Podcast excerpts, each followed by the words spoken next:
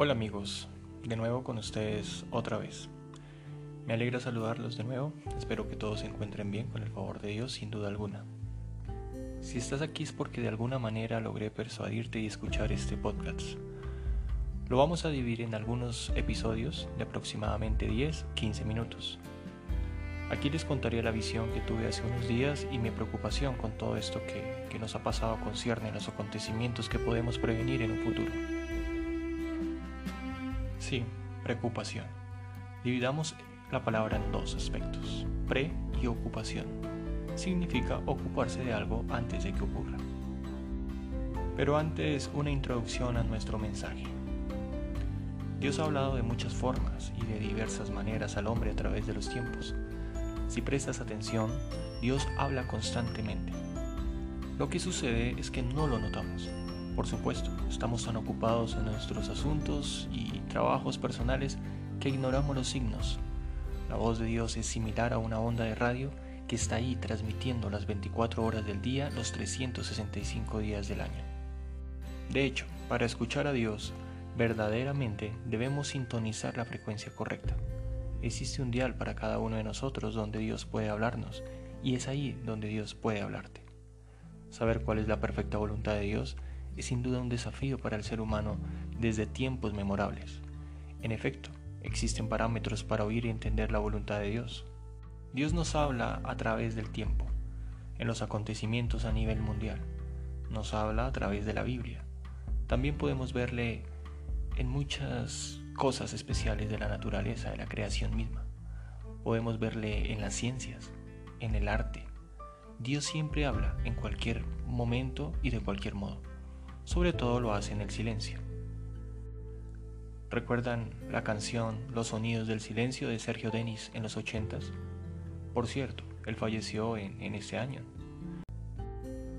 La canción resume en una frase el título de la melodía.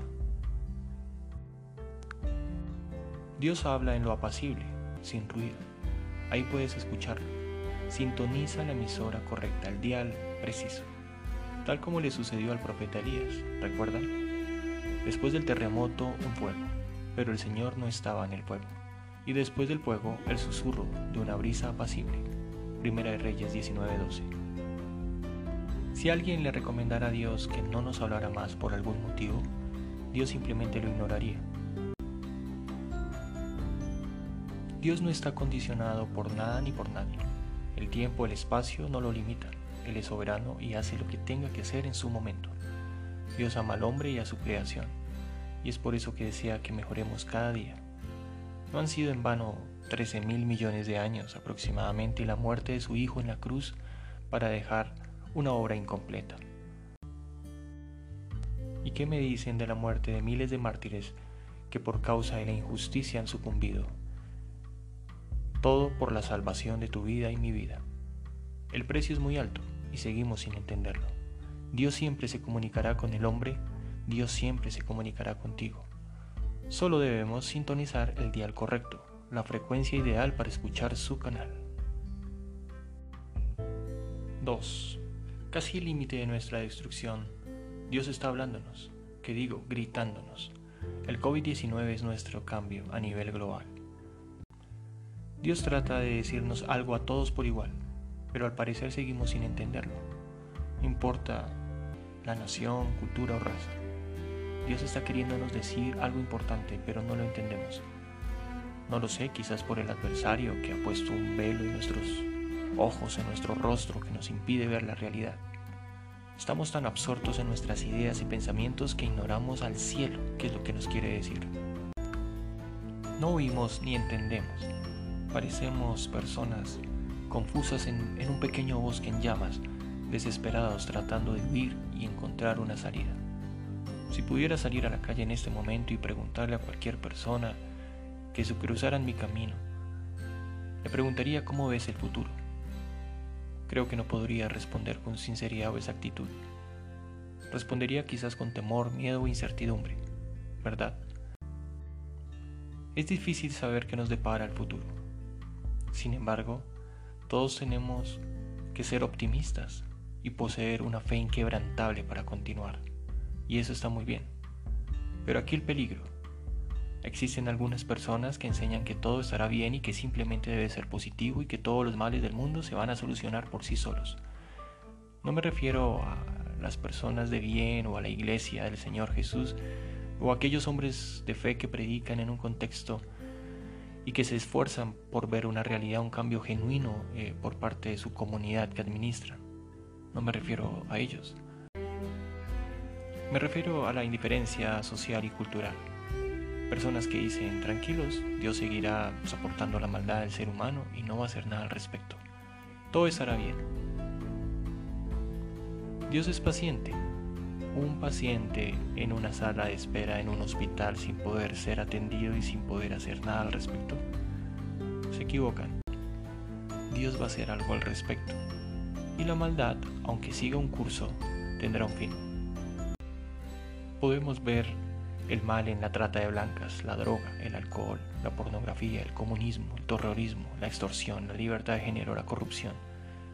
Una gran parte de la población mundial piensa que Dios se olvidó de nosotros y que de una u otra manera debemos arreglárnoslas por nosotros mismos. El malo junto con el corrupto cada vez más ricos. Sus engaños, con astucia, logran salirse con la suya y los pobres cada vez más en la ruina. Claro que hay pobres malos y corruptos, como hay ricos y buenos y honestos, pero pareciera que hay más malos que buenos. Jesús dijo en Mateo 5, del 3 al 12, Bienaventurados los de pobre en espíritu, porque ellos es el reino de los cielos. ¿Y qué hay de los ricos del espíritu? Aquellos que el ego es más que suficiente, el yo infalible, las personas que no necesitan a Dios y no necesitan de nadie, orgullosos y soberbios, que se atreven hasta desafiar los poderes sobrenaturales. ¿Conoces algunas personas así? En algún momento de la vida, todos nosotros fuimos de alguna manera así. Pero Jesús se refiere a los pobres de espíritu, aquellos hombres y mujeres que luchan todo el tiempo por una vida mejor, obreros, trabajadores, padres de familia, estudiantes, emprendedores y empresarios que se esfuerzan día a día por hacer el bien. Jesús se refería a este grupo. ¿Tú en dónde estás? ¿En qué grupo te encuentras? Nadie pudo predecir el futuro. Esta situación se salió de todo control y es tan solo el comienzo. De nuevo, Reitero, no quiero ser eh, pesimista ni mucho menos, pero esta generación tiene una gran responsabilidad y es esa mi preocupación. En el libro del profeta Isaías 43, 19, la Biblia dice así, yo voy a hacer algo nuevo y verás que ahora mismo va a aparecer. Voy a abrir un camino en el desierto y ríos en la tierra estéril. Lo primero que debemos entender es esta palabra, obediencia. ¿Y qué es obediencia? Obediencia es la acción de acatar la voluntad de una persona que manda, de lo que se establece, una norma o de lo que ordena la ley. A muchos de los que estamos aquí no nos gusta obedecer y mucho menos recibir órdenes, ¿verdad? Veamos en Mateo 12, 38, 41. En la versión Dios habla hoy. Algunos de los fariseos y maestros de la ley dijeron entonces a Jesús, Maestro, queremos verte hacer alguna señal milagrosa.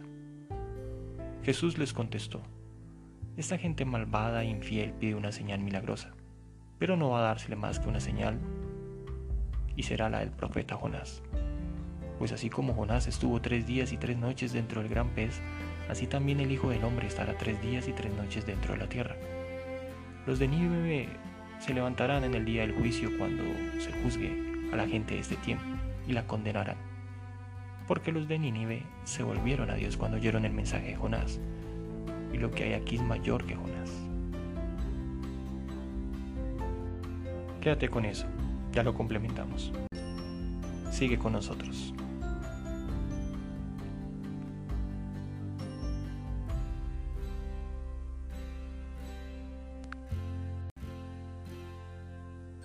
Hasta pronto, saludos.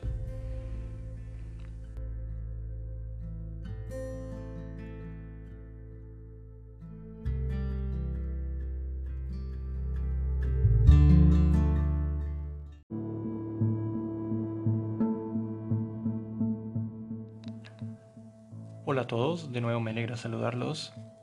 Continuamos con el segundo podcast de la serie Signos, título que se le ha dado a este mensaje en su totalidad y que a la vez expresa la preocupación del autor. El 13 de agosto escuché la siguiente conversación. Como les dije anteriormente, las señales están ahí, el dial correcto. A pesar de que lo olvidemos, siguen ahí transmitiendo. En ocasiones he sintonizado la frecuencia correcta. Cuando lo he hecho, los resultados han sido más que satisfactorios. Eran aproximadamente las 4 de la tarde y tenía un dolor de cabeza espantoso que no se lo deseo a nadie. No podía soportarlo. Dicho dolor me hizo dejar la tarea o el trabajo que realizaba. Así que subí al cuarto a descansar un rato. En ese momento, el dolor se incrementó aún más. Comencé a orar, a pedirle a Dios que me ayudara realmente. El dolor era insoportable y no quería tomar pastillas. En ese instante se presentó la visión. De repente dos ángeles se presentaron, uno a mi lado y otro al otro lado de la cama. Los seres espirituales no solo hicieron en mí que sintiera un profundo temor, sino una profunda reverencia a lo sobrenatural. Nunca me había pasado algo semejante. Pensé, quizás lo estoy imaginando. Quizás el tiempo de cuarentena aquí me ha afectado de algún modo. No lo sé pero la imagen era real. Ahora entiendo que cada vez en la Biblia cuando un ángel se aparece para dar un mensaje, lo primero que ellos dicen a su receptor es no tengas miedo. Sea quien fuere, Moisés, José, Gedeón, David, Saúl, los profetas, María la Madre de Jesús, Martín Lutero, la Madre de Sor Teresa de Calcuta o el Papa Juan Pablo, Laura Montoya, no interesa. Al recibir el mensaje, lo primero que hacían los ángeles al comunicarse con aquellas personas era decir no tengas miedo. Creo que el ángel me iba a decir exactamente eso. Pero al sentir su mano en mi hombro, mi reacción fue abrir los ojos y salir del lugar lo más rápido posible. Sí, salí corriendo. Pensé que moriría o algo así me iba a suceder. No sé cuántos de los que estamos aquí han tenido la oportunidad de sentir algo similar. Esa noche del 13 de agosto a las 11 y 40 estaba entre dormido y despierto, y de nuevo los ángeles entraron al cuarto, pero esta vez no vi nada en absoluto, solo escuché la voz. Escuché lo siguiente. Prepárense, porque han de suceder cosas que muy pronto comenzarán. En el mar, luego en la tierra y después en el cielo. Alista todo en tu casa, tu familia, tus seres queridos. Prepárense, oren a Dios estén alertas.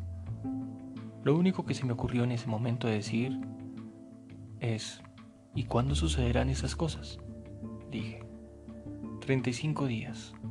Escuché, no sé ese número por qué. O sea, el 17 de septiembre finalizaría la cuenta. Lo siento por la tardanza, pero no fue fácil dirigir el mensaje y asumirlo. Así que le pedí a Dios durante todos estos días señales que me confirmaran lo que había escuchado. 35 días para qué? ¿De qué se trataba esa interpretación? ¿Era cierto? ¿Era mi imaginación? No lo sé. Solo sé que escuché con claridad y fue muy real. En este mundo hay cientos de testimonios de situaciones sobrenaturales que no están en un plano natural. Después de pensar en esto por muchos días, decidí creer y transmitir el mensaje. No ha sido fácil llevar la carga y estoy aquí transmitiendo el mensaje. Es posible que algunos piensen, nada esto va a pasar. Me explico. Algunos creen, otros no lo creen. La pregunta es qué vamos a hacer al respecto. Sin embargo, el Sistema Geológico de Colombia reportó que hubo movimientos en la Tierra de magnitud 4.4 y nadie lo notó. Esa noche también en la página de Discovery Vulcano investigué que también en ese mismo momento hubo aproximadamente 211 sismos en todos los continentes. Quizás no soy el único que ha escuchado el mismo mensaje.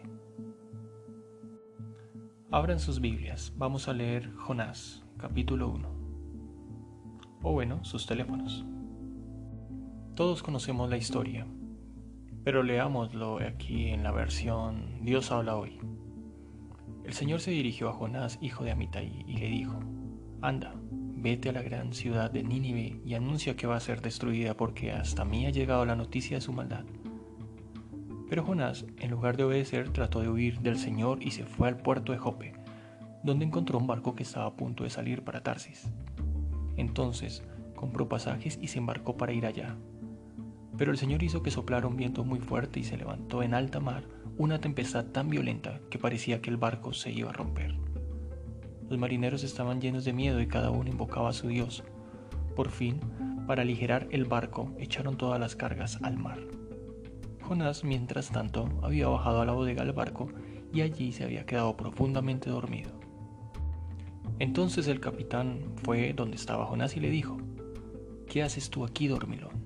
Levántate y clama a tu Dios, tal vez quiera ocuparse de nosotros y nos ponga a salvo.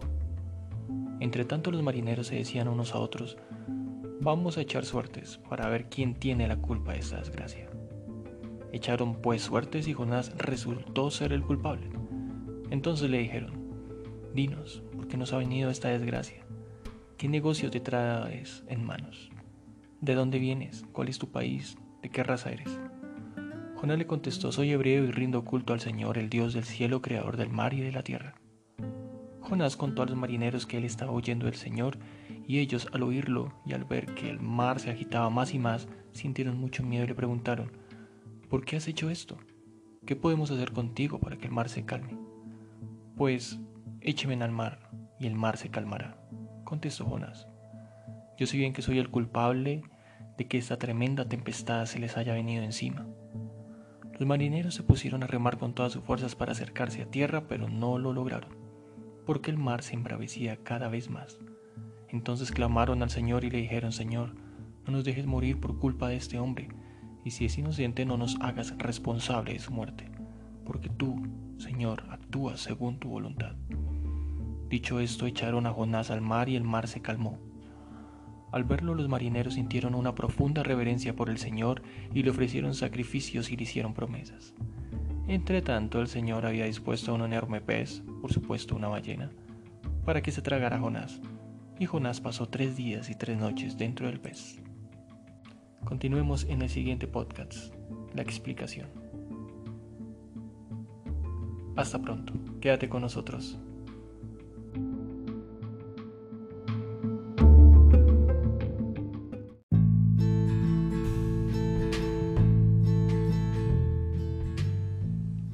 Bienvenidos una vez más. La tercera y última parte del episodio de la serie Signos tú y yo somos parte de la solución. Jonás significa paloma. Siendo que Jonás vivió durante el reinado de Jeroboam, es posible que haya vivido aproximadamente cerca del año 788 a.C. Tanto Jonás como Jesucristo eran de la zona de Galilea, que ha comprobado por 2 Reyes 14:25 y por tres referencias del Nuevo Testamento que la historia de Jonás es verdadera y no hay alegoría, como algunos eruditos sostienen. La historia de Jonás fue mencionada por nuestro Señor en dos ocasiones, cuando le pidieron una señal del cielo. En caso dado, dio la señal del profeta Jonás, ya que el incidente en la vida de aquel siempre fue un símbolo de la muerte y resurrección de Jesucristo. El profeta Jonás fue un siervo de Dios, diferente de los demás. Fue llamado para efectuar una misión muy semejante a los de los profetas, llamar al arrepentimiento a un pueblo que estaba madurando en la iniquidad. A diferencia de los demás, sin embargo, Jonás respondió intentando huir de su asignación. Finalmente, si lees hasta el final del capítulo, verás que el rey y todos sus ministros junto con el pueblo se arrepienten de su maldad, y Dios decide perdonar a los de la gran ciudad de Nínive y no destruirla, una ciudad que albergaba a 120.000 niños inocentes. En un futuro próximo nuestros seres queridos tendrán que partir de este mundo nuestros viejos, como les solemos decir con cariño, padres, tíos, cuñados, hermanos, mayores. No, no, importa. Antes de hacerlo, ellos deben tener la seguridad de la salvación de su alma, tal como lo dice la Biblia. Romanos 10:10. Pues con el corazón se cree para alcanzar la justicia con la boca se reconoce a Jesucristo para alcanzar la salvación. El que crea y sea bautizado obtendrá la salvación, pero el que no crea será condenado. Marcos 16, 16. Tener la certeza de la salvación que es por fe es sin duda alguna un regalo de Dios. ¿Existe el cielo? Claro que sí existe, así como existen los ángeles y los demonios. ¿Recuerdan la película Ghost, la sombra del amor? Al morir las personas en la película, venían a ellos ángeles o demonios a recibirles. Tal cual, así sucede en la vida real. ¿Recuerdan a Steve Jobs? Él murió en su casa rodeado de su familia. Un cáncer de páncreas derrotó al hombre más rico del mundo. Le hicieron un trasplante de hígado, pero no fue efectivo. Recuperarse le fue muy difícil. Su esposa cuenta que al momento de morir Steve Jobs se quedó mirando el techo y con mucho asombro, a pesar de que era un genio en la tecnología y podía ver cosas que ninguno de nosotros pudo imaginar, esa tarde simplemente abrió bien sus ojos físicos y espirituales y dijo, wow, y murió. Yo espero que Steve Jobs haya sido salvo y en el último minuto haya reconocido que Jesucristo es el Señor de su vida y de su alma. Mucho más importante que el oro y la plata, en el final de los días la gente cae en cuenta. La pregunta es qué vamos a hacer. ¿En qué seguiremos creyendo? ¿En nuestras ideas sin importar que sean erróneas o equívocas? ¿O en Jesús, el Hijo de Dios? Dios te dejó disfrutar la vida más que nunca. Ahora es el momento de comprometerse y ayudar a tu familia a pasar al siguiente nivel. La historia nos dice que debemos estar alertas. Las naciones del Medio Oriente, árabes, judíos y palestinos, está que arde. Alemanes, rusos, japoneses y chinos y americanos lucharán por ser potencia a nivel mundial. El comunismo, las ideas de la revolución, las ideas de la libertad de género, invadirán las aulas y escuelas públicas. El arte, el cine, la televisión, la ciencia se incrementará más con un ideal. Nadie puede huir y esconderse de estos acontecimientos que van a pasar. Además, si tú dices, esto no me va a afectar a mí, en cierta manera afectará a tus seres queridos y a tus generaciones Quieras o no, tendrás que participar de los acontecimientos en el final de los tiempos. Recuerdo el agente de tránsito cuando dijo a un amigo mientras intentaba sobornarlo por una infracción, el desconocimiento de la ley no le exime de la responsabilidad y de las consecuencias de la ley. Es la ley y las leyes espirituales que no se pueden invalidar. Así como la gravedad o el magnetismo, la luz están ahí invisibles a nuestros ojos, o la nube que permite almacenar y acceder a tus datos. Así es Dios, está ahí, invisible a nuestros ojos, pero más real que nunca. Quieras o no, tendrás que ser parte de esto. El profeta Jonás nos habla de dos aspectos, la obediencia y la desobediencia. La obediencia para la nación de Nínive, la desobediencia de Jonás por no hacer lo que es correcto. En muchas ocasiones hemos sido desobedientes, en varias etapas de la vida, lastimando a muchos en el camino y a nuestros seres queridos. Pero es el momento de parar y decir basta ya, cambiar el curso. Dios necesita que nos arrepintamos de todo corazón y cambiemos de rumbo, como lo hizo la ciudad de Nínive.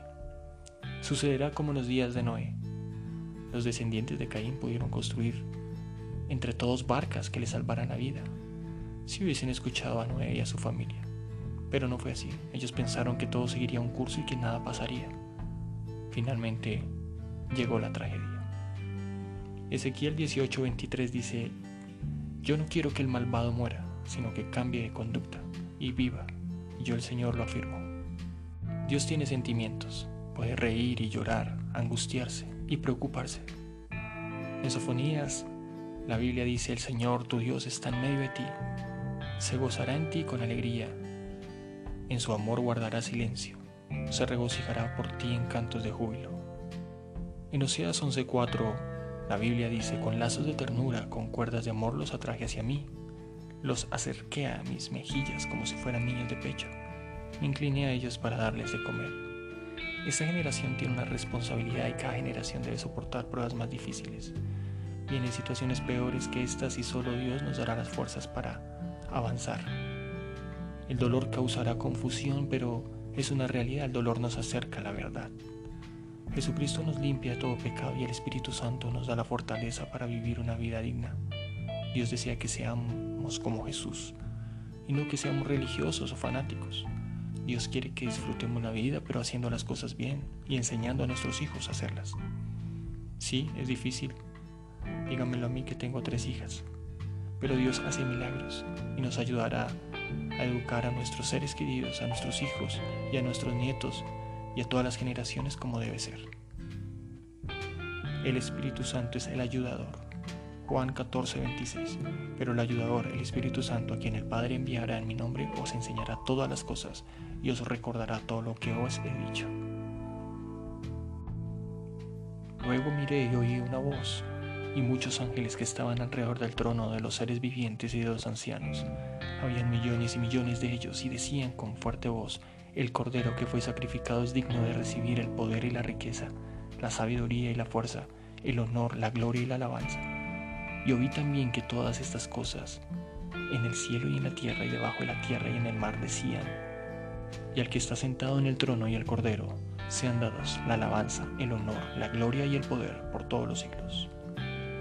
¿No sabéis que los injustos no poseerán el reino de Dios? ¿No erréis que ni los fornicarios, ni los idólatras, ni los adúlteros, ni los afeminados, ni los que se echan con varones, ni los ladrones, ni los ávaros, ni los borrachos, ni los maldicientes, ni los que hacen el mal heredarán el reino de Dios. Si en este momento pudiéramos hablar con los 440.000 fallecidos por la pandemia, ¿qué nos dirían? Nos dirían que estar en paz con Dios es lo más importante.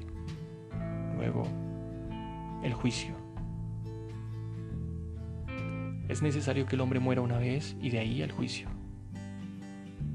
No quiero que ninguno de ustedes esté en el en este grupo de personas que rechazan a Jesús, que es la vida. Esto no nos puede seguir pasando. Debemos escoger un camino y ese camino es el bien. Somos un carbón encendido en una fogata. Si nos alejamos, nos enfriaremos y moriremos irremediablemente. Somos frágiles. Debemos volver a Dios. Debemos reconocerle. Dios tiene un plan para cada uno de nosotros y no nos dejará, nos ayudará. Hace poco hablé con un vecino sobre la corrupción y la maldad en todos los aspectos y cómo en nuestra administración del conjunto las cosas no se hacen bien. Concluimos que así sucede con el gobierno. Todos se han corrompido en esa cultura y en ese ADN de maldad. Pero si tú y yo estuviésemos también ahí como senadores, concejales, ministros o alcaldes, haríamos exactamente lo mismo. ¿Por qué? Porque hay una frecuencia. Y esa frecuencia la que predomina en el gobierno y en todas las esferas de poder. La única forma de erradicar este mal es que nuestras generaciones puedan llegar allí y transformarlo todo. Jesús ha venido al mundo para salvar el sistema del mal, cambiar el ADN, la cultura de Latinoamérica y hacernos más felices. Eso es finalmente. El único que puede hacer esto es Jesucristo en nuestros corazones nosotros. Esa es la invitación. Para terminar, si deseas hacer esta oración, repite conmigo. Señor Jesús, me arrepiento de mis pecados. Perdóname por las veces que te he fallado. He dicho que no existes y mis actos y mis palabras lo concuerdan. Perdóname de todo corazón. Señor Jesús, recíbeme como tu Hijo escribe mi nombre en tu libro de la vida en el cielo. No lo borres jamás. Si algo llegase a suceder en mi ciudad, un terremoto, tsunamis, tragedias, más pestes y plagas, guárdame de tragedias y de todo ello. Guarda mis seres queridos, permite que tu espíritu proteja a toda mi familia. En el nombre de Jesús. Amén. Si hiciste esa oración, se llama la oración de fe. Y si la hiciste de todo corazón, has nacido de nuevo. Ahora necesitas bautizarte y recibir el Espíritu Santo. No va a ser sencillo, pero Dios te va a ayudar. Ahora hago una oración por ti. Cierra tus ojos donde estés. Señor Jesús, te pido por mis amigos, familiares, sobrinos, tíos y hermanos, amigos de trabajo, colegas, empresarios, líderes. Señor, que en este momento tu gloria caiga sobre ellos, al de saber las cosas que han de suceder y que ellos tengan seguridad de que son salvos por la fe en Cristo Jesús. Señor, si alguno está en problemas, ayúdalo en este momento. Si alguno tiene una enfermedad, destruye toda enfermedad de sus cuerpos y dales la sanidad que ellos han deseado y anhelado. Señor, tú puedes sanar toda dolencia y toda enfermedad. Hazles que crezcan en la fe y puedan clamar con todas tus fuerzas a ti. Señor, estamos arrepentidos y por eso con esa autoridad echamos fuera a Satanás y a sus demonios. Toda enfermedad debe huir de nuestras vidas y toda idea equívoca. Activamos los ángeles guerreros de Dios que desciendan y protejan nuestras familias, nuestros hijos, nuestros seres queridos. Todo velo cae que impide ver realmente el mundo invisible. Se abren los ojos espirituales para que todos mis amigos y familiares puedan ver lo que Dios quiere hacer. Señor Jesús, dale la oportunidad de conocerte más y más. Que sus vidas cambien desde ahora y para siempre. En el nombre de Jesús. Amén. Bueno, no siendo más, nos despedimos. Espero que esto ha sido de, de provecho para sus vidas y que aquellos acontecimientos que vendrían a mediados de septiembre no sucedan. Le pedimos a Dios que nada de esto acontezca.